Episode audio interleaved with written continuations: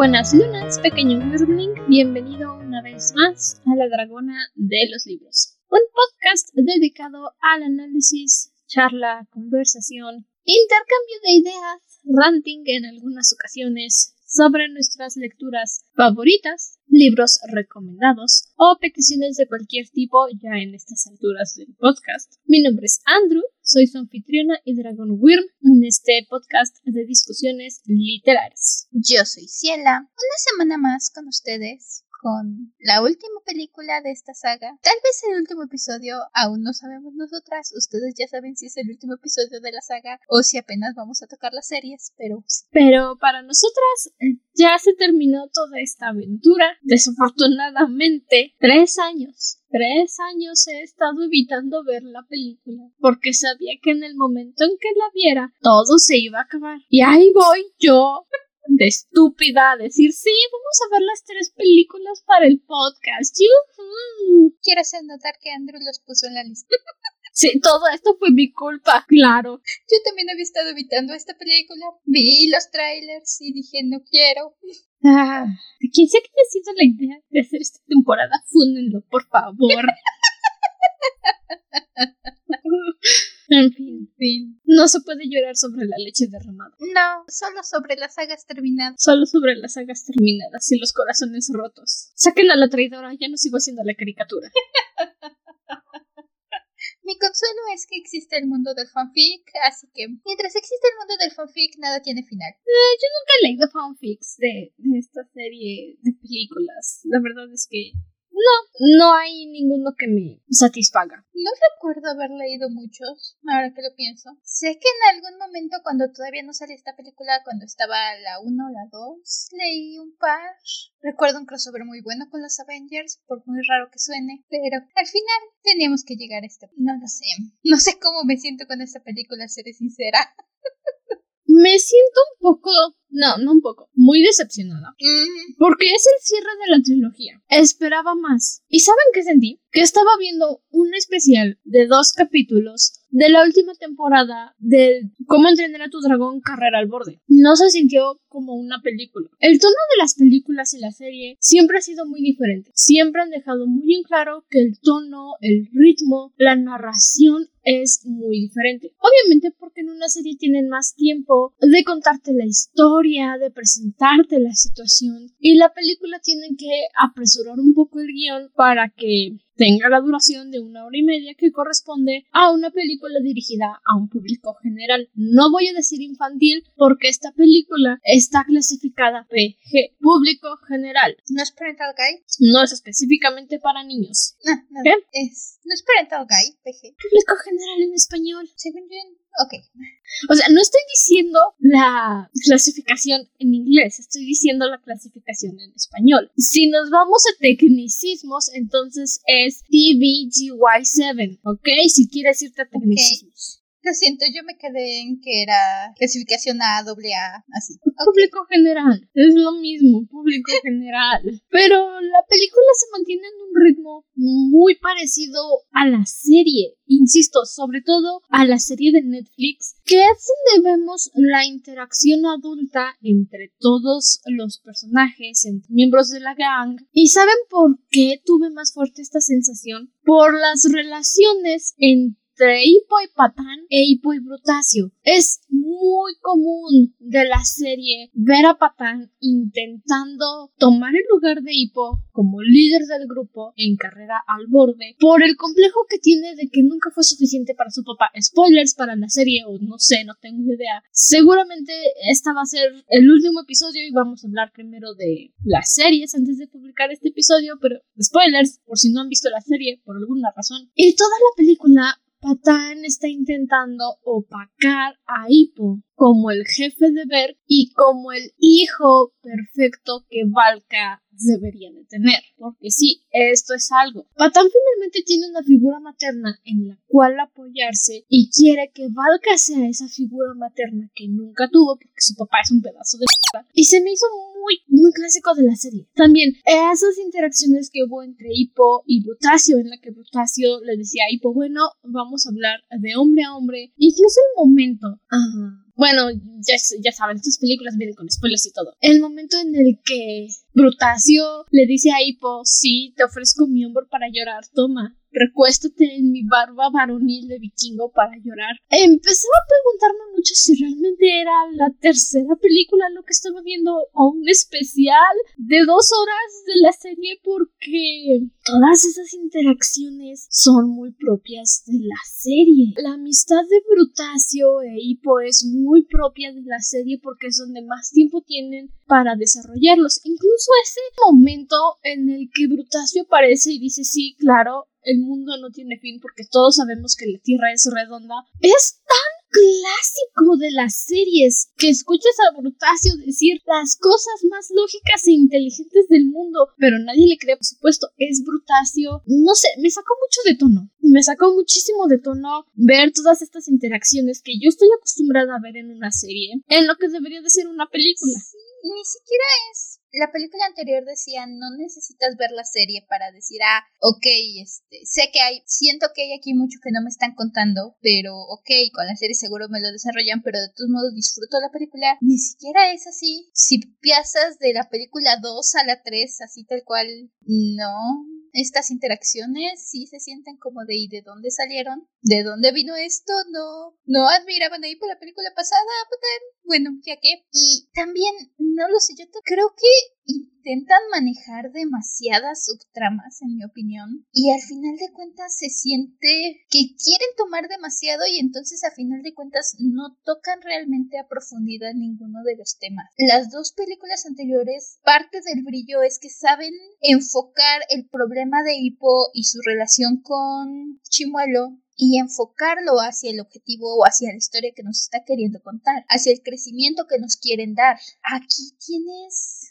ya saben, vienen con spoilers. Pero aquí tienes la situación con Grimo, que la verdad como villano para la última... Grimmel. Grimmel. Con Grimmel como villano para la última película, la verdad es que a mí me queda corto, me queda chiquito. Siento que, que no. Te intentan poner... Sé de dónde vino la inspiración para Grimmel, porque todas las características que tiene Grimmel, a lo mejor no es inspiración ni nada más dijeron, oye, estaría chido, pero Grimmel es muy, muy, muy parecido al cazador de dragones que conocemos en carrera al borde, Race to the Edge, a Vigo. Si vieron la serie, pues ya saben de quién estoy hablando. Vigo es el pináculo de cazador de dragones. Es la epítome de cazador de dragones y el epítome de antagonista para Hippo. No es un villano como tal, porque como cualquier personaje está viendo por sus propios intereses y está seguro de que lo que está haciendo es lo correcto. Grimmel tiene muchos rasgos parecidos a Vigo, especialmente en el sentido cuando después de que tienen esta interacción, luego vamos un poco más en detalles, no se angustien, después de que ver, Eibo decide que todos tienen que dejar ver para estar seguros y Grimmel está viendo el mapa preguntándose hacia dónde fueron. Empezaba a preguntarme, ¿este es Grimmel o es Vigo disfrazado de otra persona? Porque todo eso es algo que Vigo hubiera hecho. Eso es algo que Vigo hizo durante tres temporadas en carrera hacia el borde. Leyó los movimientos de Hippo, leyó sus intenciones, leyó su personalidad y supo exactamente lo que Hippo iba a hacer antes de que lo hiciera y se preparaba en adelantado para sorprender a Hippo, para llevarle siempre a la delantera. No me dejó esa sensación de decir, oh no, sí, super villano, wow, y aparte carismático. No, no, no. No, la verdad es que hubiera preferido que me metieran, que me metieran a Vigo. La verdad, aún si no querías, hubiera sido una buena idea incluso. Pone un poco de historia de fondo, date 10 minutos de la película a explicar que ya te has enfrentado con él, un par de diálogos para que los que no han visto la serie lo capten de, ah, ok. Como Drago. Ajá, Drago, incluso yo esperaba que volviera Drago, seré honesta, pero no, nos ponen a Grimmel y la verdad es que es que no. Y te quieren poner tan forzado esta idea de paralelismo con Hippo, porque es lo que intentan hacerte. Te intentan hacer este paralelismo con Hippo que te hacen que lo quieras sentir a la fuerza con su discurso de yo atrapé a un furia nocturna y yo sí lo maté. Ah, ok, entonces me estás queriendo. Sí, entiendo. Es un buen recurso cuando tu villano y tu protagonista son muy similares y se van por caminos opuestos, dos caras de la misma moneda. Perfecto. Pero necesito necesitas tiempo para desarrollar eso. No te lo puedes sacar de la manga y no puedes hacer que un solo discurso te cree esta conexión. No, la verdad es que me falta. Me faltaba o que enfocara su punto en esta relación y en esta separación de Hippo y Chimuelo, en este sentido de que están creciendo, de que Chimuelo está buscando que si los dragones ya están sobrepoblando la isla, que si es tiempo de un cambio, o que se enfocaran en el problema de Grimo o encontraran una mejor manera de expandir ambas ideas, porque al final de cuentas, la verdad es que siento que no desarrollan ni una ni otra por querer enfocarse en las dos. Siento que varios puntos de ambas se sienten forzadas y al final te dejan esta sensación de pues sí, pero como que no me la acabo de tragar. No te la compro. Y es que no la puedes comprar. Ok, la película pasada mencionaron a los cazadores muy brevemente. Y ahora en esta película es como si quisieran enfocar todo el concepto en justamente los cazadores de dragones. De nuevo, esta es la constante de carrera al borde, que la gang está intentando destruir la corporación de los cazadores de dragones, está intentando destruir todo lo que la familia de Vigo ha trabajado por generaciones. Y de alguna forma se siente que esta película vamos a continuar desde donde se quedaron hace cinco años en la serie, luchando con los cazadores de dragones, ahora que ya explicamos de dónde vienen. Porque de nuevo, la serie de Carrera al Borde salió después de que se estrenó la segunda película. Entonces, no podían meter esa conexión en la película, obviamente, pero se siente que sí pudieron meterla para la tercera película. Y también está ese problema, te avientan de golpe el fin del mundo, el reino oculto, que es de donde vienen todos los dragones, en el centro de la Tierra, o como dirían en Inside Job, en la burbuja hueca que mantiene toda la tierra cerrada. Es un concepto muy interesante, me agrada, pero lo avientan desde el principio en flashbacks que sí muy agradecidos, muy hermosos. Necesitaba ver de la relación entre Stoico e Hippo como padre e hijo. Y entonces en esta charla del Rey León de Simba, todo lo que toca la luz algún día será tu reino, Stoico menciona el reino oculto, que es de donde vienen todos los dragones, y muy sacado de personaje le dice, quiero encontrarlo y sellarlo para siempre, para que todos los dragones puedan vivir en paz y los humanos también. Este.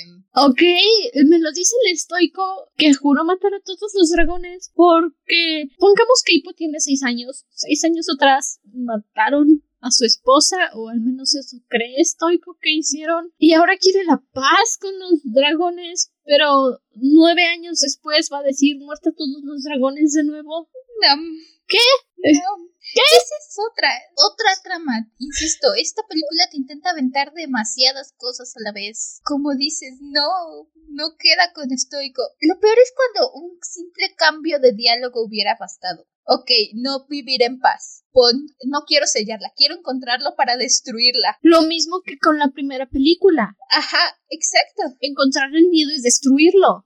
Es más, podías ligarlo a sí mismo, ahí mismo. Podías poner, existe un mundo oculto y creo que es más allá del nido. Punto. Listo. Quiero destruirlo porque para que ya no haya dragones. Arreglado. Te lo arreglamos. Tres líneas. Ni siquiera necesitas animación nueva. Ni siquiera necesitas una maestría en guionismo. Punto. Hay algo más allá del nido de dragones. Tenemos que destruirlo. Fin. Concuerda con el estoico de la línea de tiempo que me estás mostrando y no me estás planteando otro problema que en una hora y treinta y tantos minutos, porque los diez minutos restantes son créditos, se tiene que resolver. No sé, salí confundida de la película. Insisto, esta no es una película, es un especial de la serie. Es un especial de la serie. Estoy simplemente viendo un epílogo de Carrera al Borde, ¿saben? Seguramente sí, ya vimos la serie y hablamos de esa antes de saltar acá, pero es que incluso Patapés cargando su bebé Gronkol a todos lados es muy propio de la serie. Patapés es el Gronkol nerd. Patapés es el que dice, sí, sí, sí, los Gronkol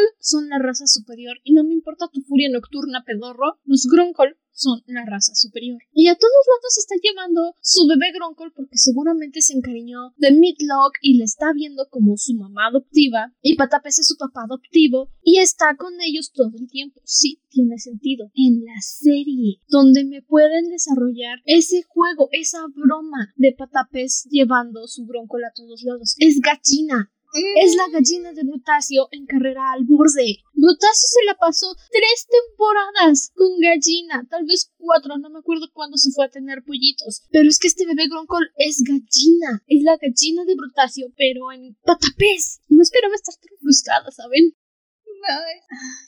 Se enfocaron demasiado en darle una sensación de épico término de batalla, épica culminación de historia, que dejaron 37 huecos argumentales abiertos. La verdad es que al final ni siquiera creo que se haya sentido tan épica. Épico la batalla final contra el alfa en la primera película. Épico en los últimos 10 minutos, lo hablábamos cuando hablamos de la segunda película. Los últimos 20 minutos, la última media hora de la segunda película. Esta, la verdad es ni siquiera eso. Ni siquiera la batalla la sentí Porque estoy segura. ni fue épica. Fue bastante pedorra.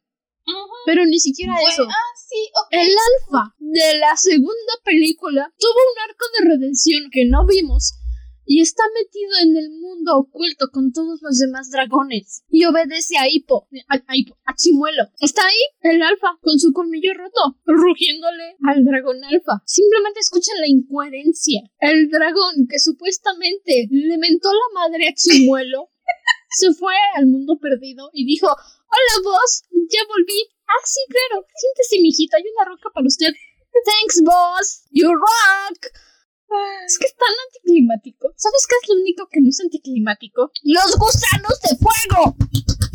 Fue mi parte favorita de toda la maldita película. Cuando llegan al mundo oculto y los reciben gusanos de fuego. ¡Gusanos de fuego! Son lo máximo y no sé por qué Astrid tuvo la estúpida idea de decir voy a tocar estos gusanos que prenden en fuego todo lo que tocan. Mi guiño favorito, gracias. Les agradezco los gusanos de fuego. Irónicamente, esta película se llama ¿Cómo entrenar a tu dragón en el mundo perdido? La verdad es que no vimos el mundo perdido casi. Ni siquiera nos enfocamos tanto en la búsqueda del mundo perdido. No. Realmente, ¿qué tuvimos de? Tuvimos un breve montaje donde, oh, sí vimos a Chimuelo como el rey del mundo perdido junto con su, su furia luminosa. Y, y ya. Todavía, bueno, seguramente, ya después de ver la serie quedó claro, no es una furia luminosa. Estamos grabando antes, por supuesto, pero estoy 98% segura de que el Light Fury es un dragón que mencionan en las series completamente distinto. Se lo pasaron por la axila y el arco del triunfo y dijeron, llámalo Light Fury, a nadie le va a importar. ¡Compa! El Light Fury es el enemigo mortal de los Furias Nocturnos en la serie, ¿cómo que a nadie le va a importar? Es su enemigo natural, es su depredador natural. Y me estás diciendo que a nadie le importa. ¿Es en serio? No. Soy yo o ni siquiera el diseño de Light Fury es como muy interesante. Es, es, es simplemente un ajolote blanco. ¿Han visto esos? Bueno, no sé si han estado muy fuera de Tumblr, yo los he visto mucho en Tumblr, pero han visto esos posts en internet quejándose de el tren de hacer la versión femenina, ponerle un color más clarito y pestañas. Casi es eso. Sí. Casi. lo peor es que Hippo lo dice. Le está describiendo la furia luminosa a Patapés para que haga su nueva tarjeta de dragón. Y todos los diseños que le muestra Patapés le dicen, no, ¿sabes qué? Solo dibuja chimuelo, pero hazlo blanco. Ok, sí, ya sé que todos los dragones conservan la misma estructura y tienen unos colores muy preciosos, muy brillantes, pero que simplemente reduzcas este nuevo dragón a dibújalo igual que Chimuelo pero en blanco. Sí, ya, literalmente ponle invertir colores a chimuelo y listo. Ajá, colores opuestos y ya. Ni, ni siquiera eso, porque viendo una imagen de Chimuelo contra la otra mona, Chimuelo tiene más detalles, puedes ver sus puitas, puedes ver sus escamitas, puedes ver... Esta es Chimuelo pelón en blanco. Tiene glitter en las alas, brilla, son iridiscentes, son tornasol, y eso es todo lo que tiene de nuevo. Sí. Ay, la verdad es que eso también. Nos quieren plantear esta nueva relación. Ok, sí, entiendo. Chimuelo necesita una pareja. Ok, quieren plantear esta separación, este, este momento donde Hippo y Chimuelo ya tienen que tomar caminos separados. Y la verdad es que para estar rompiendo un dúo icónico, siento que lo hacen bastante mal. ¿Saben? Es un trabajo muy chapucero, como dirían por ahí. Puntos para ellos por el detalle que dicen que los Furia Nocturna se aparean de por vida. Puntos ahí porque es verdad. Los dragones negros solo tienen una pareja por toda su vida. Si se muere, se muere. No se vuelven a parear jamás. Puntos para ustedes. Pero todo lo demás. Y no, Hecho con las patas. Y no, no puedo creer que voy a decir esto. No puedo creerlo. Pero te compro más que Woody se haya quedado en Toy Story 4 porque al menos hicieron el esfuerzo de venderme esa relación que... Porque al menos ya habíamos visto cómo se separaban. Ajá, al menos te dan más contexto, te hacen sentir un poco más. Odio Toy Story 4, pero les voy a... Al menos te dan ese sentido de Betty y Woody. Ok, sí, al menos tienes ese trasfondo de Betty y Woody de las películas anteriores y en esta película hacen lo posible por enseñarte su relación y el punto de vista de Betty. Ok, no me gusta, pero lo intentan. Toy Story 4 básicamente es Betty y Woody volverán a estar juntos. Ajá, lo intentan. Aquí me vas a decir que después de todo, ok, se aprende por vida y lo que sea, pero Chimuelo ni siquiera regresó a decirle a Hippo, oye, compa, me voy a ir un rato. Me vas a decir que solo se fue, dijo, aquí, ¿para aquí me quedo. Aquí me quedo. Ni siquiera voy a ir a decirte adiós, ni siquiera voy a ir a decirte no me esperes a cenar. ¿Ya? Tal cual. Y todavía van a poner a Hippo como el culpable porque se preocupó de si lo capturaron, porque acaba de conocer a un cazador enfocado en matar furias nocturnas. Todavía tienen el descaro. Tienen el descaro de poner a Hippo como el malo. Pues deja de preocuparte por tu dragón. Tú lo dejaste ir. Compa, le dijo tráelo para la cena. Bitch, hay un hombre allá afuera que seguramente hace botas de foca bebé a la medida con los furia nocturna. Y tú me estás pidiendo que no me preocupe.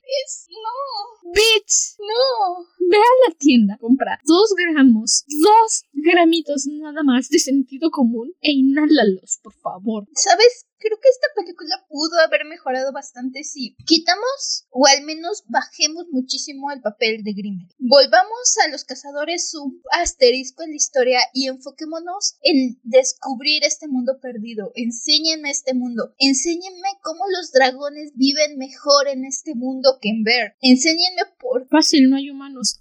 Ajá. No, por eso, enseñen eso. Enseñen cómo es que la falta de humanos los ayuda. Enséñenme cómo es que intentan al principio, nos dan esta idea de que los dragones ya están sobrepoblando Ver, ya son demasiados dragones. Muéstrenme eso, muéstrenme por qué no pueden vivir juntos en vez de irnos por las ramas con todo el asunto con Grimmel. No lo sé, creo que estaban tan enfrascados, tan obsesionados con decir, vamos a explicar por qué no hay más furia nocturna y por qué solo es chimuelo, que se les fue de las manos, se les fue de las manos, y eso también es una constante en la serie. Sí, en Defensores y Jinetes de Ver, Hippo, no todo el tiempo, pero sí se toma un rato para decir, voy a buscar más furia nocturna, no puede ser que Chimuelo sea el único. Y en Carrera al Borde, toda la serie, Hippo está intentando buscar el origen de los furia nocturna, porque no puede ser posible que Hippo sea el último que queda. Y estaban, se la obsesión de decir, voy a explicarte qué pasó con los furia nocturna, que voy a hacer de este individuo mi personaje principal. Y sus dragones eran todavía más interesantes. Eran como el triple striker de la serie. Sí, ese Pokémon escorpión con aguijones muy raro, muy bonito, lo adoro, me encanta. Pero con un solo aguijón, muy venenoso, que al parecer es capaz de hipnotizarlos, que eso contradice todas las leyes de la naturaleza de animales venenosos que son inmunes a su propio veneno. Y aparte, escupen ácido como una ala cambiante y me van a decir que, que, que, que la gang de dragones que supo que los ala cambiante eran la segunda especie de dragones después del susurro mortal que no podía ser domada y no van preparados para disparos de dragones de ácido. Es que hasta ellos mismos saben cómo contrarrestar el ácido de una ala cambiante, o sea... No. Estoy tan estoy frustrada a niveles que no comprendo.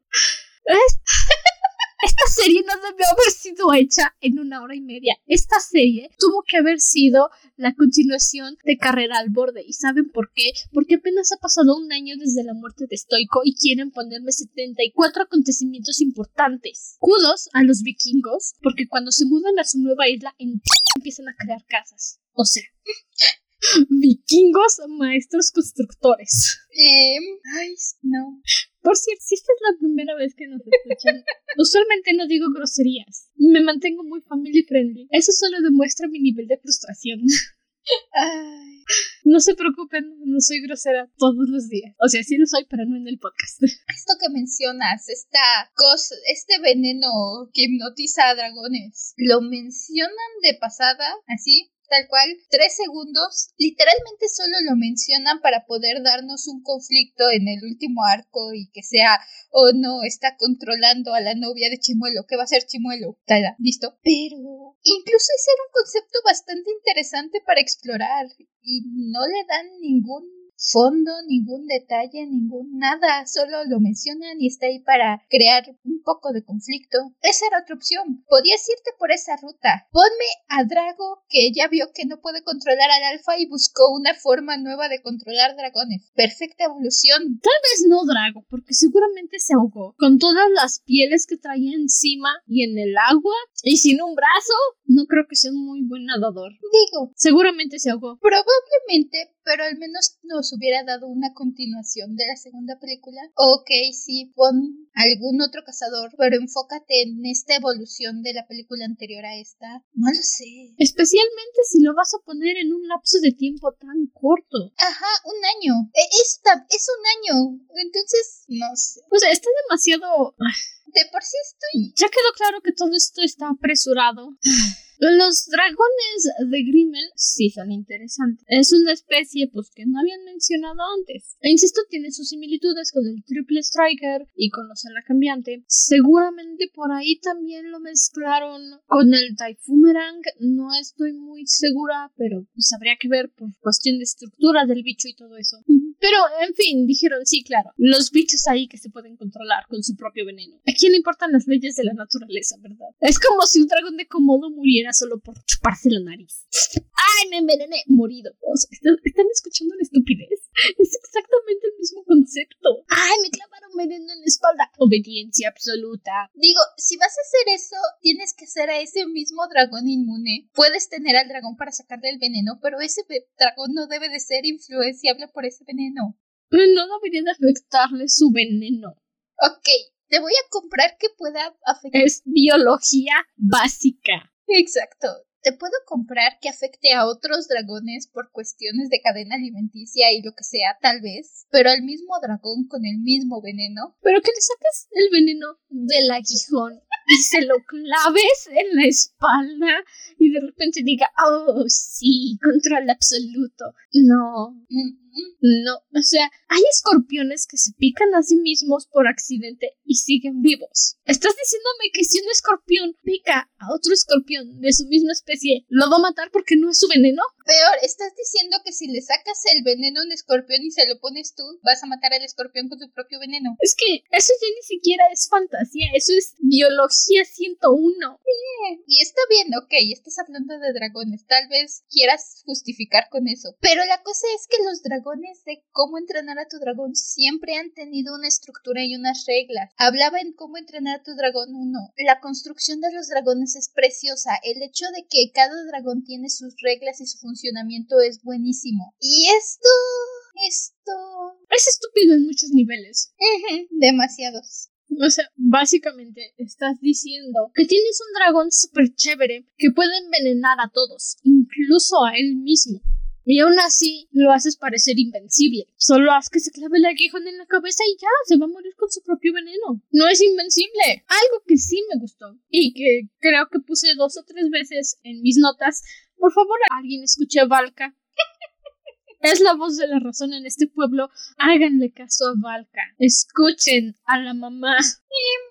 Me, me agrada. Valka, esta escena del principio me subió las ilusiones y el resto de la película las aplastó. Pero esta escena del principio donde están liberando los dragones me gustó. Y con Valka nada más supervisándolos desde arriba con cara de ay, estos niños. A estos niños estúpidos, ¿los ayudamos? No, tienen que aprender por sí mismos, tienen que aprender por sí mismos. Los trajes me gustaron mucho, me gustaron mucho sus armaduras. Sí me enojé mucho con el hecho de como equipo no se coordinan. Es como de Salvaste la isla de los marginados. Salvaste el pueblo de los berserkers. Salvaste el pueblo de los guardianes del ala. Y me estás diciendo que son incapaces de coordinarse para una redada y salvar dragones capturados? También. ¿Es en serio? Aún sin ver la serie, llevan seis años siendo gang a estas alturas.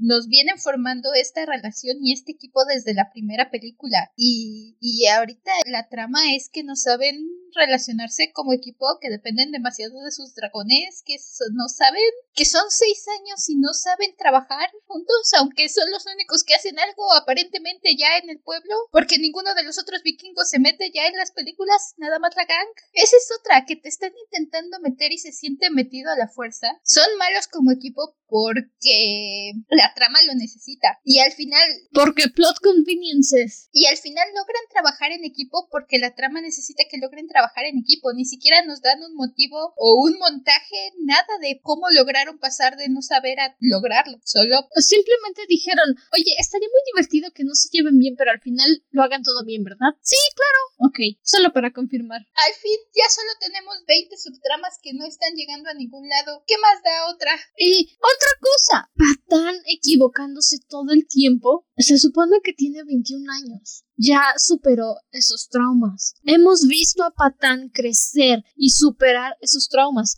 Y esto fue sacado de absolutamente ningún lugar, porque en las películas nunca se muestra. Patán tropezándose, llevándose mal con colmillo, encendiéndose en fuego, porque se le olvida que tiene que su dragón se incendia, que se salta de un risco y se atora.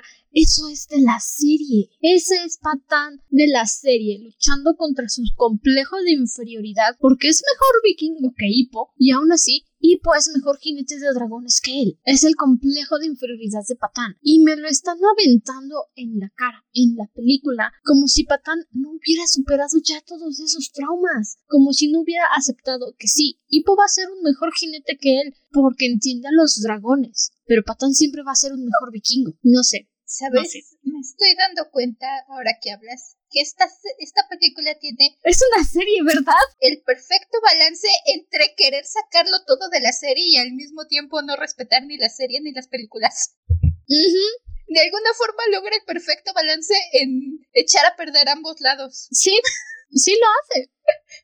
Aprecio el detalle de que hubieran agregado a Eret, hijo de Eret, como un personaje principal, importante, base en el Consejo de Vikingos de Berg, junto a Bocón y a Valka. Me agradó. De nuevo, Hippo no escucha a nadie. Eret, hijo de Eret, le dice no te metas con Grimmel, es un jinete de dragones como ningún otro. Ay, pero yo soy el jinete de dragones, Hippo. Yo puedo con él. Ay, ¿no se supone que aprendimos esa lección la película pasada? No habíamos hablado ya de esto, Hippo. ¿Sabes? No voy a culpar a Hippo, voy a culpar a la mala escritura. Es de esas cuestiones donde no culpo a Hippo, culpo a la mala escritura. Hay ocasiones... Culpo a los guionistas. Eh, sí, hay ocasiones cuando ves una serie o lees un libro o lo que sea, donde culpas al personaje y dices no puede ser tan tonto. Véase Harry Potter. Alfa. Percy Jackson. Pero. No, no se ofendan. Todos estamos a favor de que Percy Es estúpido. Pero lo amamos. Y hay ocasiones donde el personaje hace tonterías y tú como seguidor de mucho tiempo dices, es que no eres tu bebé, son los escritores que se están obligando a hacer tonterías porque necesitan conflicto. No te culpo, no es tu culpa, te están obligando. Necesitan drama innecesario. Esta es una de esas cosas. Y hablando de dramas innecesarios, ¿qué es todo ese relajo en estar presionando a Astrid y a Hippo con que se casen? No lo sé. Honestamente, no lo sé. Se me hace estúpido que un año antes, muy comoditos, bromeando, platicando, acurrucándose, y un año después se muere su papá. Y es como de, sí, pues te tienes que casar. Wow, wow, wow, wow, wow, wow, wow. Oye, tranquilo, hermano. Nadie está hablando de casarse. Entiendo a la gang diciendo, oh, dijo la palabra sí. Uy, casarse. Porque son así siempre han sido así. Toda la serie han sido así. Obviamente saben que Hippo tiene el crush más largo y eterno en Astrid, sí, pero en carrera en el borde. Cuando Hippo finalmente le pide a Astrid formalmente ser su novia, y se lo están guardando a todos los demás porque dicen, es que no quiero que se sienta raro estar con los demás y que sepan que estamos juntos. y cuando finalmente se sabe, todos están como de... Sabemos que estás enamorado de Astrid desde antes que llegaran los dragones. O sea, bitch, por favor. Y después de eso se la viven molestándolos todo el tiempo. Así de, Astrid, tu novia ya se fue a hacer el desayuno. Uh". Entiendo que la gang les haga bullying, pero que Astrid también de la nada salga con que no, gracias, no me quiero casar. Entonces, ¿para qué sales con el hijo del jefe? ¿Por qué sales con el jefe? I'm frustrated. Me too, me too. No, no tiene sentido, no llega a nada. No sé si lo querían para hacer más emotiva la escena de la boda. Hashtag la escena de la boda hubiera sido más emotiva si hubieran tenido más tiempo. Hashtag la escena de la boda hubiera sido mejor si se hubieran ahorrado todo el no, no quiero que nos casemos y haber puesto a Valka de intermediaria en la relación de Astrid y Hippo. O sea que Astrid jamás ha necesitado de alguien para apoyar a Hippo. Ni siquiera necesitaba ser novia de Astrid en la serie para apoyar a Hippo. Ella misma lo dice. Yo fui la primera en creer en ti. ¿Y por qué no ahora, Astrid? ¿Por qué no ahora? No sé de dónde viene tanta. Hasta el. Eso, hasta la charla motivacional de Astrid, hashtag momento clásico, se siente vacía. Se siente. Es que está bastante vacío. Se siente como un Astrid tiene que hablar con Hippo para hacer un paralelo a la primera película. Y ni siquiera los paralelos se sienten naturales. Ni siquiera están bien hechos los paralelos. Las... Están como de, oye, reciclemos esta escena. Sí, Ajá, no. Frustrante. Bastante. También, al final, obviamente, en la boda, cuando todos están chillando y Patapés empieza a llorar y se abraza de Brutilda y ella dice, sí, ok, tú ganas, me gustan los chicos sensibles. ya sé que no, esto no tiene nada que ver con la serie, pero ¿dónde está Heather? Se olvidaron de Heather. Patapés y Heather tenían una relación hermosa y Brutilda ya había dicho que no quería casarse. Se olvidan de Heather. Va a venir Dagur y les va a pegar con todos sus berserkers por haber traicionado a Heather.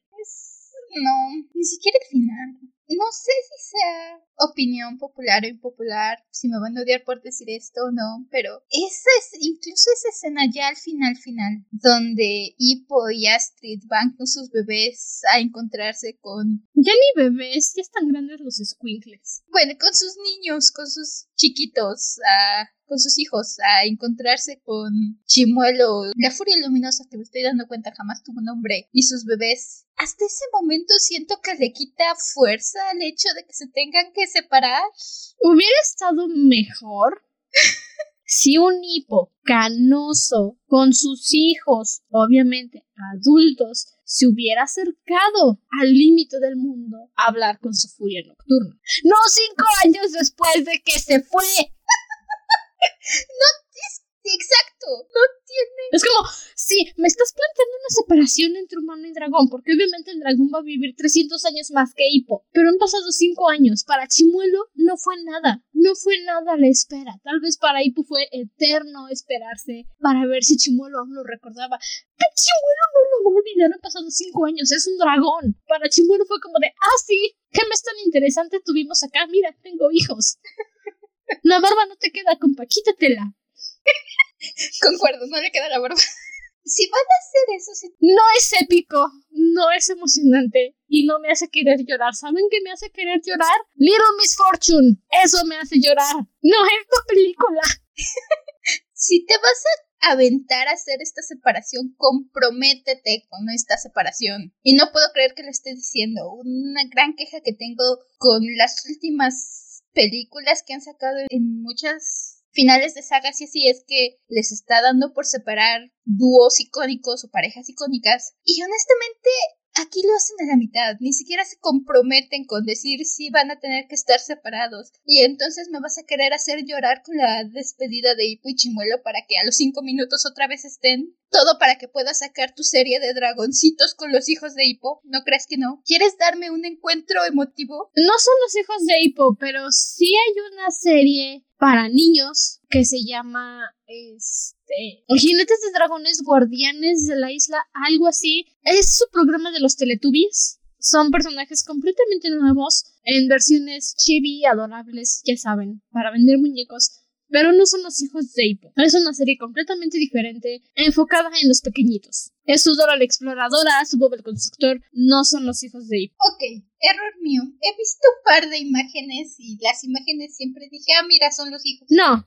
pero ok, er, error mío. No, leí la, la descripción. No, no son, no son los chamacos de Hippo. Bueno, al menos un punto. Pero es más, si quieres, vamos a buscar la descripción. Escribe. Ah, aquí está, Dragones Equipo al Rescate. Eh, no quiero la información del primer capítulo, quiero la descripción, pero como sea, es un jefe vikingo llamado Dugard y está invitando a alguien llamado Hotskeller a su aldea. Nada que ver. Pero si están bien pinches los dragones, ay, qué bonitos. nada que ver con los hijos de Hippo, son, son vikingos distintos. Ok, error mío. Lo que sí no sé es si sí van a querer hacer una serie post película. A estas alturas no lo dudo. La verdad es que creo que ya es justo por eso hicieron este reencuentro al final. Insisto, creo que le quita fuerza el reencuentro. Y para que tengas tu especial de Navidad. Sí, exacto. Como dices, hubiera sido más emotivo ver a Hippo viejito reencontrarse con Chimuelo. Ahora sí, contándole la historia a sus hijos de cuenta la leyenda de que antes existían dragones, no cinco años después, de que Chimuelo se llevó todos los dragones al mundo perdido. ¿Sabes qué hubiera sido muy, muy emotivo? Pon a un Hippo viejito contando la historia, no zarpando, contando la historia y pon a un chamaquito similar a Hippo, que sea su nieto, encontrando el mundo perdido y encontrando a Chimuelo. Eso hubiera sido emotivo. Eso hubiera sido un... Eso hubiera sido un buen cierre, ¿sabes? En su cabañita, anciano, puliendo su escudo de hierro de Gronkol. Tenías todas las cartas para hacer una buena película, un buen cierre. ¿Y qué decidiste? Ir a comprarte ropa, Justin, toda la que necesitabas, zapatos, playeras, calcetines, te compraste toda la ropa que te hacía falta. Lo único que me tranquiliza es que para nosotras que estamos grabando en el futuro, la próxima vez que nos toque grabar, vamos a probablemente ver a Dagur. Los Berserkers. Un detalle que me agradó de la jolote blanca es su mimetismo, que se puede adaptar al ambiente. Muy propio de un ala cambiante, por cierto, pero hay que darle crédito por algo, supongo. No hace nada. Ese detalle me, ¿sabes? Ese detalle me gustó. Incluso el hecho de que Hippo no pudiera ganarse su confianza inmediatamente me gustó. Creo que hubiera sido un buen punto al cual, otro buen punto al que te hubieras podido enfocar, pero enfocarte en eso, el, un dragón ya traumado por los humanos, ya que ha pestado mucho, ni siquiera sabemos qué le pasó para desconfiar tanto, pero denos un poco más de por qué desconfía tanto para hacer este paralelismo con la relación de Chimuelo e Hippo y pon a Hippo a ganarse su confianza, hubiera sido más emotivo, hubiera sido ese momento donde decide salvar a Hippo, hubiera sido más fuerte que solo decir, ah, mira, ya lo salvó. Cool. Lo salvó porque le quitó el casco controlador de veneno y le dijo, salva a Chimuelo. Y ella dijo, sí, ahorita voy. También se me hizo muy estúpido toda, toda esa caída con Grimmel intentando aferrarse a Hippo. Es como de, los dos se van a caer al agua. De nada sirve que te agarres al enclenque. Y luego llega la jolote blanca y salva a Hippo. E Hippo dice, sí, me voy a quitar la pata. ¿Qué otra cosa? Eso también es muy propio de la serie. Chimuelo quitándole la pata a Hippo para jugar con ella y que se le estén aventando todo el rato. Not cool, T. Not cool at all. Pero, en fin, se me hizo muy, muy, muy estúpido todo ese sacrificio. Es como de, van a caer al agua. Ni siquiera flota un rato y espera a que lleguen a salvarte, Hipo. O sea, no estás tan pesado. Tampoco tú, Grimmel, no más. Solo es agua. No está, ni siquiera es una caída tan grande. Porque, ok. ¿Sabes? A lo mejor Hipo estaba preocupado porque sobrevivió a una descarga eléctrica encima de Chimuelo. O sea, sí, chido mató a los otros dragones, o si no los mató, los dejó inconscientes, se cayeron al agua y ellos sí se ahogaron. Pero ahí por recibió el golpe de un rayo encima de Chimuelo y está como sin nada. Ajá. Es como. Este copa no es prueba de rayos, ¿sabes? Es prueba de oxígeno porque vuela sin casco por encima de las nubes, pero no es a prueba de rayos. Esa caída debió haber sido más alta para hacer algo que te preocupe. Igual no tanto porque hay barcos, entonces el mar está en constante movimiento y mientras caigan derechos van a romper la capa de protección del agua. Ahora, si se quieren echar de panzazo, sí, se van a romper todos los huesos. Pero no es como que tengan que preocuparse, digo, ¿tipo sabe nadar? No, es no. Dices, ese detalle del mimetismo es bueno. Incluso el hecho de que medio vemos algo, no completo, pero vemos a Chimuelo desaparecer y aparecer. Me gusta el hecho de que te dan una pequeña explicación al Nadie ha visto un Furia Nocturna que nos dicen en la primera película. Pero son pequeñas migajas que saben bien de algo que pudo haber sido bueno, algo que pudo haber sido grandioso y emotivo y un gran cierre. Y prefirieron decir, nah, nah, nah. Estoy bien con mis 40 historias y no terminar ninguna. Pero bueno, hablando de algo tal vez no tan feliz, pero que sí me dio curiosidad, Creo que dejaron por ahí el guiño de que Bocón puede ser gay. Me quedé pensando después de que dijo por eso decidí nunca casarme y por otra cosa y al principio dije jajajaja Sí, claro, problemas de vikingos. Pero viendo sus interacciones con Eret, hijo de Eret, y cómo lo mira, es como de, tal vez soy yo, tal vez estoy loca, y veo gays en todos lados. Pero eso fue lo único que dije, ah, como que, como que me gusta esa transición muy suave de explicar algo de Bocón que nunca han explicado. Y aparte porque Bocón es el que lanza el ramo de flores que eso no es propio de los vikingos y lo agarra Eret, hijo de Eret. Um, no, no sé, fue lo único que dije, oye, oye, yo estoy viendo cosas ahí y sé que no estoy loca. ¿A poco le gustan jóvenes? Yo también lo vi, aunque no sé si es locura compartida. Maybe, pero hey, ¿a poco le gustan jóvenes? eh, no, hay tanto rango de edad, se puede. No lo sé, eso sí no sabemos qué edad tenga Eret, hijo de Eret. No sé si es porque se ve que es un poco mayor, que es mayor que Hippo. Al estar como en sus treintas. Voy a decir que ya es el punto donde realmente no importa que haya unos una década o más de diferencia. Ya, ya están grandecitos. Aún así, a Boco le gustan jóvenes. no sé, algo más que quieras quejarte. Creo que ya me quejé de todo. Yo mencioné el par de cositas que me agradaron. El par de cositas que me hubiera gustado que fueran en lugar de lo que es. Así. No, no. Por desgracia no. Ah, bueno, sí, este, viendo mis notas. Me gusta esa escena de 30 segundos en la que Spike Loud, el papá de Patán, está jugando fuercitas con Valka y Valka le gana.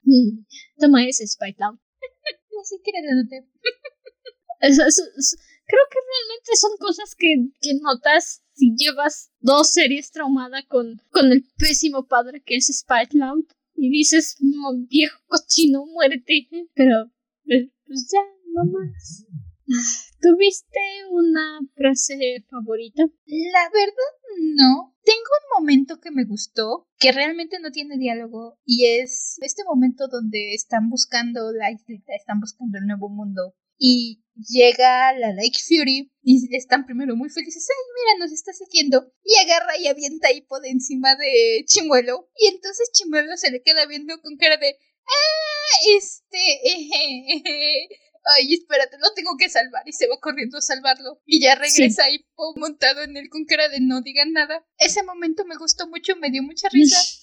No es una frase en sí porque no hay mucho diálogo. Es más no que hay nada diálogo. Básicamente la miradita que le manda Chimuelo cuando avienta a Hippo. Esa miradita me encantó. Su mirada de este. ¿Cómo te explico? Ese es mi compi. ¿Cómo te explico que es- ese, ese pescado parlanchín tiene que venir conmigo?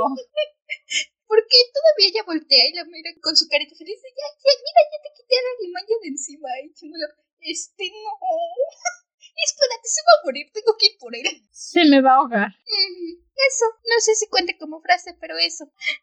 Ah, fue del segundo flashback, creo que tenemos de Stoico e Hippo, en el que el pequeño Hippo eh, está bajando de su puerto. Los, es- los escalones siempre fueron muy grandes para él, porque tiene sed y encuentra a Stoico llorando. Y entonces Stoico lo sienta en sus piernas y lo está abrazando, están atizando el fuego. E Hippito le pregunta que por qué no se consigue otra mamá. Y me gustó la respuesta de Stoico. No quiero otra mamá. Tu madre era la única mujer para mí, el amor de mi vida. Y algunas veces, amar es saber dejar ir. Y es como su previo antes de. antes de dejar ir a Chimuelo. Pero pues, no sé, me gustó ver la debilidad de Stoico para variar. Sí. Como de "Ay, pobrecito. Es un buen momento y hubiera sido una buena lección si le hubieran dado tiempo. Sí, me gusta. ¿Tuviste algún personaje favorito? ¿O algo? Realmente creo que no. Sigo adorando a Hippo, sigo adorando a Chimuelo, sigo adorando a la Kanji y a sus dragones, a la Ma. Pero que digas, este personaje me destacó. Esta película, no. A mí me gustó el bebé Gronkol. Es lindo el Pepe Gronco. Y su mamá dragona adoptiva gigante que destruye isla con sus cuernos de alce. Sí, lindos. Y pues este. Sí, ya. Se acabó. Ojalá nunca hubiera tenido esta estúpida idea de ver las tres películas. Pasa a veces. Si quieren saber curiosidades del podcast o lo que vamos a estar publicando en los siguientes episodios, las siguientes semanas, publicamos cada sábado, pueden seguirnos en nuestra página de Instagram, arroba dragona-de libros pod. Ahí comparto todas las curiosidades que se me pongan enfrente. Todos los viernes intento compartir un fanart de la serie, película o libro que estemos leyendo, viendo, escuchando, lo que sea que esté sucediendo. Y esta temporada ustedes escogen el episodio especial, así que si quieren mandar sugerencias de algo que quieren escuchar, nos lo pueden mandar por la página. Ya saben, esta temporada ustedes eligen lo que sea, serie, película, o incluso si quieren que hablemos de algún tema, alguna cosa como fandoms o alguna situación, algo, no lo sé, alguna ship, lo que sea. También nos pueden apoyar desde nuestra página de Patreon, patreon.com slash dragona de libros pod. Ahí subimos los episodios con una semana de adelanto. Compartimos nuestras notas de episodio, o al menos las mías las comparto. Y todos los chismes que sucedan del podcast importantes los compartimos ahí primero y ya luego los subimos a Instagram. Ya saben, es voluntario, su apoyo nos ayuda aquí a seguir desvariando en el podcast. Sí, y bueno, ya se acabó. Ah. Creo que necesitamos un especial de algo que nos guste para quitarnos el mal sabor de boca. Sí. Necesito algo que me agrade para desintoxicarme. En fin, hasta entonces, permanece cómodo y seguro dentro de tu cueva. Nosotros nos volveremos a reunir en el siguiente episodio. Hasta la próxima luna. Bye. Si escriben una historia, enfóquense en una trama. No abarquen más de lo que puedan utilizar, por favor. Ya vieron qué pasa. Plot conveniences no es escritura. Bye bye. Bye.